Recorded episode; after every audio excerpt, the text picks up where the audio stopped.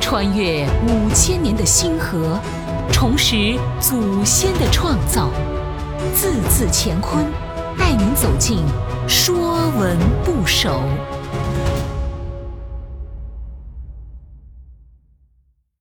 说文不首》嚎，哭嚎的嚎，本意为大声痛哭。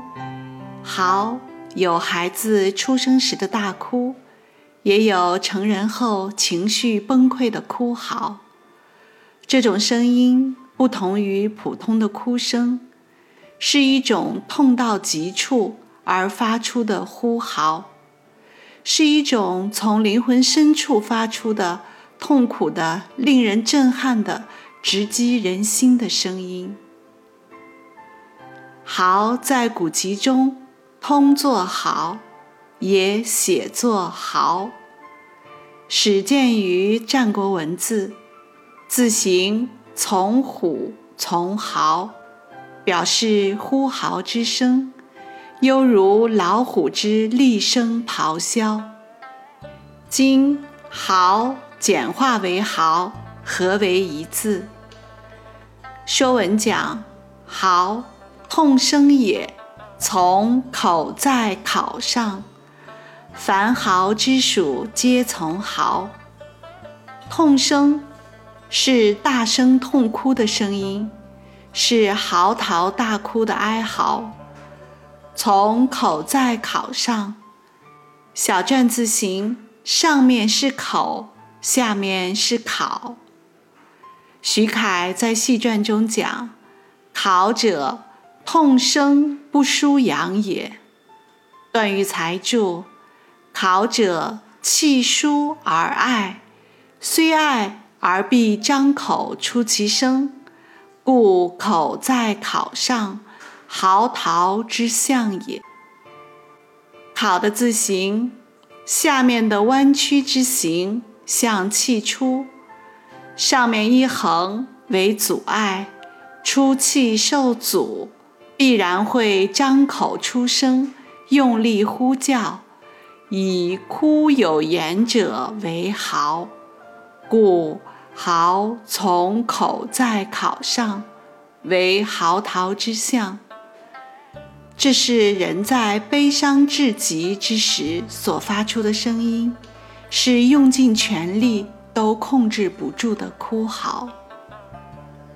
世事人生，要到怎样的关头，才不得不这样？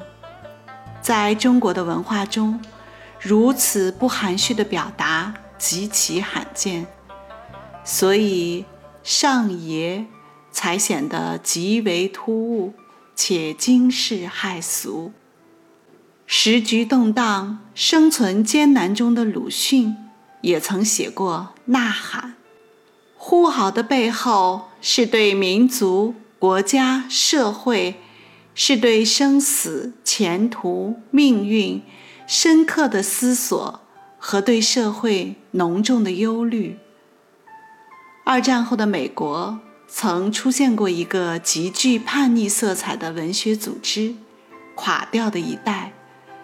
代表作家、诗人艾伦·金斯伯格的美学宣言是：“别把疯狂藏起来。”他的一首题为《嚎叫》的诗，给诗坛以巨大的冲击，令整个社会为之瞠目。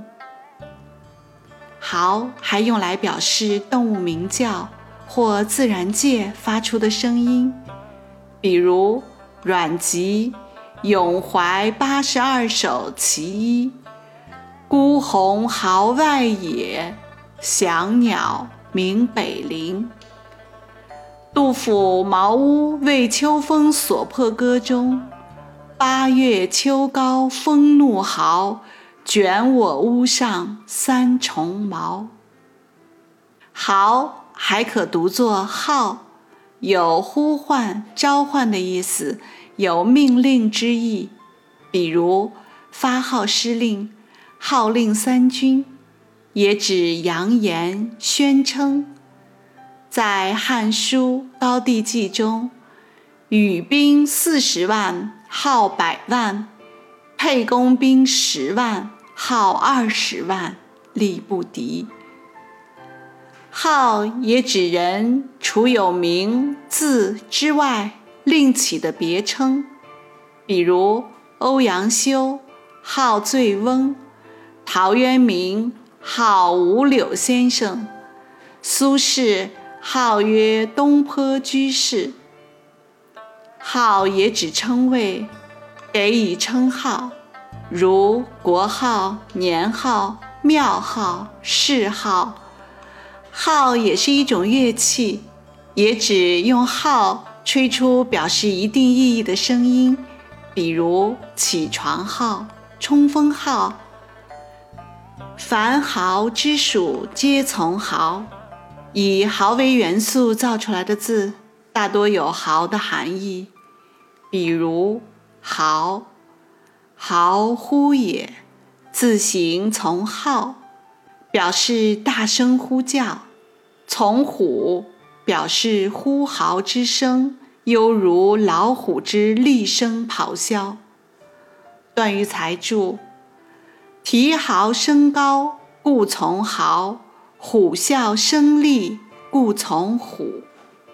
这些以豪为元素造出来的字，大多有大声呼号之意。本栏目由字字乾坤出品，更多课程内容请关注公众号。